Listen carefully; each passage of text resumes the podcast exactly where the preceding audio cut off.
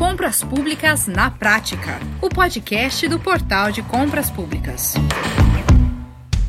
Olá, estamos de volta para te contar mais novidades sobre o que acontece agora nas compras públicas. E o nosso papo hoje é sobre uma mudança ainda pouco debatida da nova lei de licitações, a 14.133 de 2021, que afeta você, fornecedor, nos certames das compras governamentais. Então fique ligado. É que o artigo 4 da nova lei de licitações limita a utilização dos benefícios garantidos às microempresas e, e empresas de pequeno porte pela Lei Complementar 123 de 2006 é que, pelo artigo 4, esses benefícios não poderão ser aplicados nas licitações que tiverem valor estimado superior a 4 milhões e 800 mil reais, que é a receita bruta máxima para uma EPP, não é? Ou, dito de outra forma, isso significa que nos editais com obediência à Lei 14.133, o limite para usufruir da Lei Complementar 123 não é mais o faturamento dessas pequenas empresas, e sim o valor das licitações.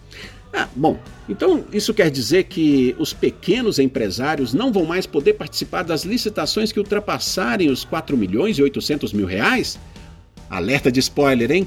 Vão poder sim! Olha, quer saber os detalhes? Então vem comigo, porque o professor Wesley Medeiros, que é fundador do site Licita News e consultor especializado em licitação pública pela FGV e pela Gama Filho, com quase 30 anos de experiência, já está conosco para deixar tudo claro e te ajudar a se organizar para os próximos certames. Também conectado conosco o CEO do Portal de Compras Públicas, Leonardo Ladeira. Olha, nós vamos saber do Leonardo é como a plataforma está se preparando para atender as MEs e as EPPs que já começaram a concorrer em licitações que utilizam a nova Lei 14.133. Bom, então vamos começar. Eu queria com começar pelo senhor, professor Wesley. É, primeiro, muito obrigado por estar conosco, não é? é? Professor Wesley, qual o impacto direto da Lei 14.133 de 2021 para as microempresas e empresas de pequeno porte? Vamos lá. A nova lei de licitação, a 1433, ela traz uma alteração substancial no artigo 4 ou seja, ela cria uma nova regra para os benefícios para microempresa e EPP. O que, que essa nova regra, assim, claramente? Pela Lei 123-2006, que é a lei complementar, a Lei Complementar 123-2006, e o Decreto 8.538-2015, as microempresas e empresas de pequeno porte, elas obtêm benefícios mediante o seu faturamento. Ou seja, ela tem um faturamento de no máximo 4 milhões e 800 mil reais, com ainda uma, vamos chamar de gordura de 20% disso, para auferir os benefícios. Quais são os principais benefícios, para ficar muito claro? O famoso impacto ficto nas licitações, poder participar de licitações com certidões irregulares e ter um prazo aí para poder regularizar isso, e dentre outras situações, como fomento dentro do local, da região para a microempresa e outras situações para a microempresa EPP isso limitado ao seu faturamento. Na 1433, isso muda. A 1433 diz o seguinte: que as microempresas e empresas de pequeno porte, para oferir esse benefício, vão participar de licitações que têm o valor estimado da licitação em até o limite da EPP, que é de 4 milhões e 800 mil. Ou seja, gozar do benefício não está mais no faturamento da microempresa DPP, e sim no valor estimado da licitação, seja por valor global ou pelo item licitado. Perfeito. E qual é, qual é a limitação de benefícios? Em, em que pontos das licitações ela acontece, professor? Ela vai acontecer da seguinte forma: quando o órgão público estiver preparando o edital, lá no estudo técnico preliminar, ele vai buscar o preço mediano de mercado, né, para poder balizar esse preço com o mercado privado. Se ele for fazer uma licitação por item e esse item ultrapassar o valor de 4 milhões e 800 mil, não vai ser concedido nenhum benefício à microempresa EPP para aquela licitação. Se for uma obra de engenharia que se licita valores globais e esse valor ultrapassar 4 milhões e 800 mil reais, também não vai ser concedido qualquer benefício à microempresa EPP. Qual o novo cenário que nós vamos ter? Nós vamos ter licitações agora uma, eu chamo de linha de corte, numa linguagem mais clara toda licitação que ultrapasse 4 milhões e 800 mil reais, ela não vai ter o benefício a microempresa EPP. Isso não quer dizer que a microempresa EPP não possa participar. Ela pode sim participar, ela só não vai ter benefício. Aí eu cito novamente: aquele impacto ficto que tem a variação de 5% da proposta vencedora, poder participar de licitações com documentos irregulares e ter um prazo para regularizar. Então, assim, ela perde esse benefício. Aí ela vai ter que lutar numa licitação com uma paridade de armas, ou seja, de igual para igual com o médio e o grande empresário. Certo. É, professor Wesley, as mudanças abrangem o contrato celebrado, não é? é o senhor pode explicar para a gente o que é um contrato celebrado e que diferença ele faz em relação às limitações da Lei 14.133? Vamos voltar lá à Lei Complementar 123. A Lei Complementar 123/2006, ela é muito clara e o decreto que a regulamento 8538/2015, que a microempresa ou EPP só perde direito ao benefício quando ele ultrapassa o valor máximo, que seria de 4 milhões e 800. Dando um exemplo claro, uma microempresa tem um valor de até 360 mil. Ao momento que ela estoura esses 360 mil de faturamento, ela faz o upgrade e se torna uma empresa de pequeno porte. E ela vai ter esse benefício até chegar aos 4 milhões e 800, com aquilo que eu falei no começo da nossa entrevista, com ainda 20% de margem para ultrapassar esse faturamento. Então, ela tem que executar, emitir documento fiscal para poder ultrapassar o faturamento. Pela 1433, isso agora se conta de outra forma, ou seja, a partir do momento que ela tem um contrato celebrado. Contrato celebrado é diferente de contrato executado. Eu ganho uma licitação, sou vencedor dela hoje, essa licitação é homologada e eu assino um contrato. Vamos imaginar uma prestação de serviço mensal, cujo esse contrato é de 3 milhões de reais automaticamente para a Lei 1433, ele já tem um compromisso de 3 milhões de reais. No outro modo operante, ele só começaria a contar a partir do momento que ele fosse faturando. Isso quer dizer assim, numa linguagem bem clara e resumida. Se uma microempresa ou um EPP, ele me ganha dois contratos aí, um de 2 milhões de reais, um de 2 milhões e 800, ele já está com o limite estourado, ele já não vai ter benefício mais em nenhuma outra licitação, que ele já tem compromisso assumido em contratos celebrados. Perfeito. Professor, nós já falamos sobre isso, mas para ficar bem claro, as MS e EPPs poderão participar de licitações com valores superiores a 4 milhões e 800 mil reais?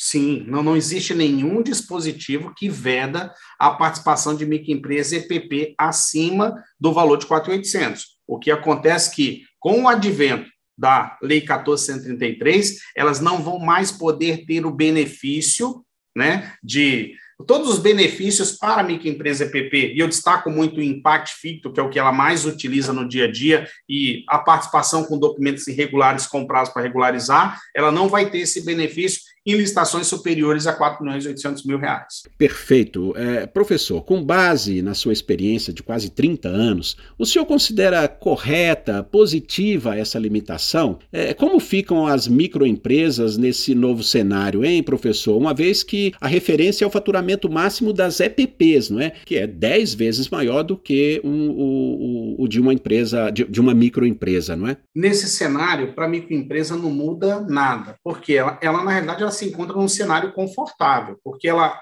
ela é uma microempresa, ela tem um limite de faturamento como ME de até 360 mil reais, e esse limite que ela tem, é, a partir do momento que ela ultrapassa, ela já vai fazer um upgrade para EPP, empresa de pequeno porte. Então, ela tem todo um caminho né, para buscar licitações dentro desses valores, gozando de todos os benefícios. Então, o microempresário ele não é prejudicado de forma nenhuma, nem sequer mesmo a empresa de pequeno porte vai ser prejudicada por isso. Ela é, é, é, é, não tem nada que prejudique. Na realidade, eu entendo que a preocupação do legislador com isso foi limitar um campo de atuação da microempresa, da empresa de pequeno porte, principalmente no que a gente fala de lastro financeiro. O que nós vivenciamos muito no dia a dia, eu tenho um escritório de consultoria grande, são microempresas, empresas de pequeno porte, buscando contratos muito altos, né, aplicando benefício, e na execução do contrato elas têm problema. E quando elas têm problema, elas não têm um lastro financeiro para poder suportar esse problema e nem dar a garantia que a administração pública precisa. Então, essa linha de corte, que eu chamo assim do artigo 4 ela deixa muito claro até onde as microempresas vão poder participar de licitação tendo aquele benefício que a favorece, e a partir desse momento que ela não tem o benefício, aí ela já assume um risco maior nos ditames do instrumento convocatório. Ok. É, e, e, na sua opinião, professor, o que muda hein, no, no, cenário das licitações com a nova regra presente no artigo 4 da Lei 14.133 de 2021? É, quais são as tendências para controlar é, é, as limitações impostas pela nova legislação? Aí nós temos a grande novidade, né? Essa grande novidade começou aí a, a funcionar agora no dia 9, é, que é o Portal Nacional de Compras Públicas. Então, todo licitante que assinar um contrato, né, tiver uma carta contrato, um contrato formal, uma nota de empenho emitida, isso vai ser publicado no Portal Nacional de Compras Públicas. Então, isso é o quê? Transparente, claro, né?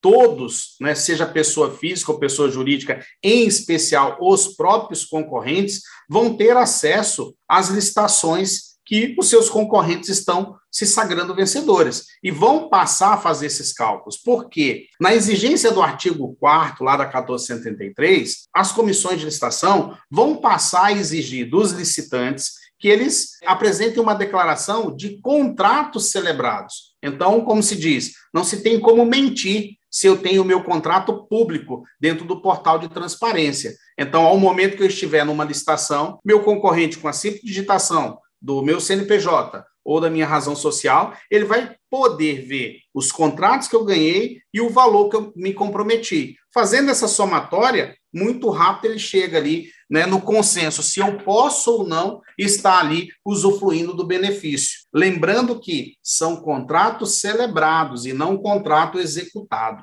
Bom, é, então a perspectiva é positiva, afinal. Eu entendo assim, ó, isso é muito importante a gente falar, porque é uma reclamação principalmente dos microempresários. Lá em 2006, quando nós recebemos aí a Lei Complementar 123-2006, e ela veio com um gostinho de desigualdade para os grandes empresários, o microempresário e o empresário de pequeno porte, ele teve um crescimento favorável.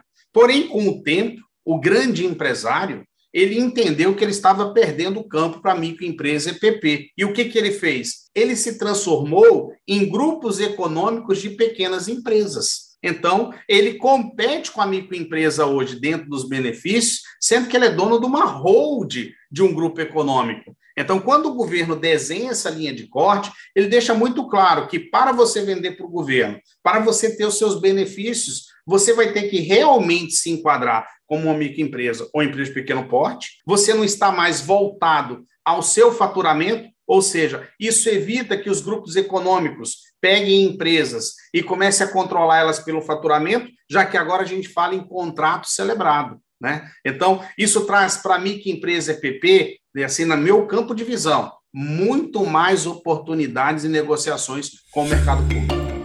Muito bem, eh, Leonardo. Bom, depois de todos os, os esclarecimentos trazidos pelo professor Wesley, é, agora eu queria ouvir uma ponderação sua. É, Leonardo, nós sabemos que atualmente dois terços das licitações vencidas no portal de compras públicas é, são de micro e pequenas empresas, não é?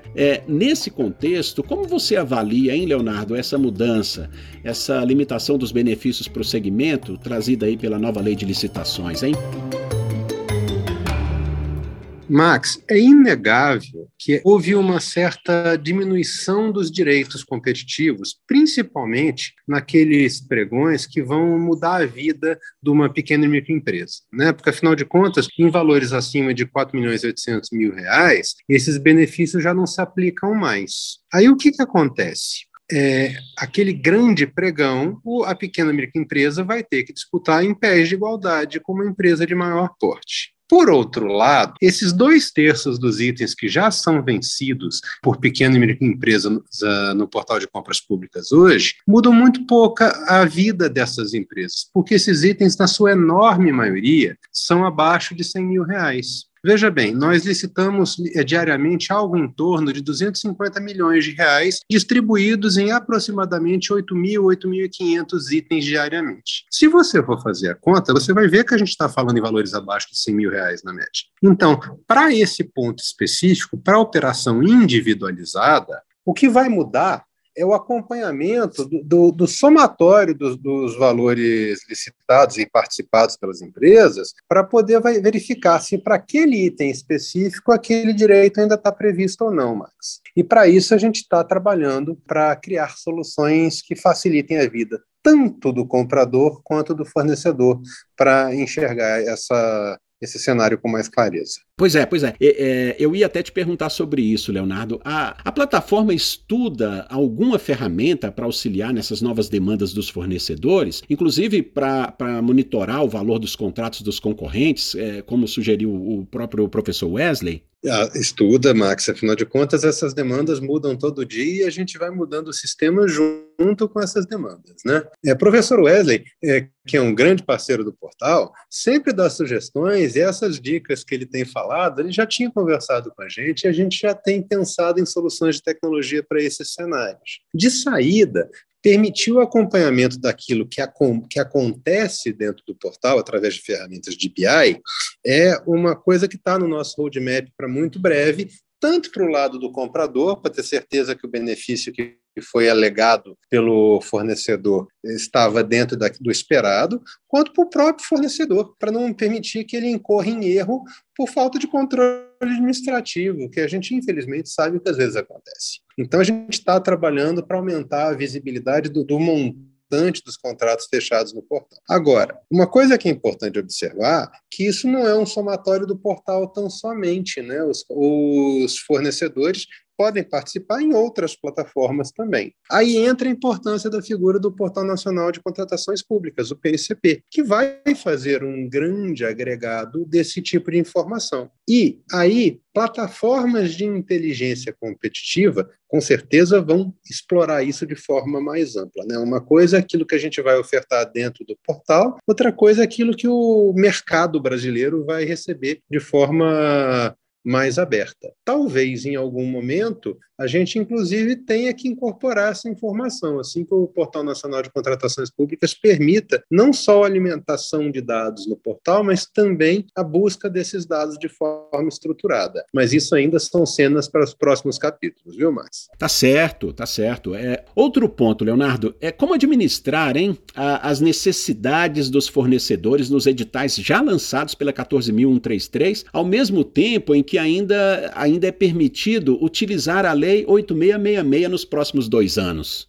Isso é um dos grandes desafios desse momento de transição, mas que não importa se você está tratando de um processo licitatório que está seguindo a 8666 ou de um processo licitatório que está seguindo a 14133. Se é um processo da 14133, aquilo que o fornecedor eh, vendeu num processo da 8666 tem que ser considerado dessa forma. Então, essas ferramentas de controle, elas ganham um senso de urgência de desenvolvimento ainda maior para permitir que esse pedaço da lei não, não vire letra morta, né? Que as pessoas vão ter que acompanhar isso. Isso hoje não é um processo simples. De novo, não é só dentro do portal, é nos portais.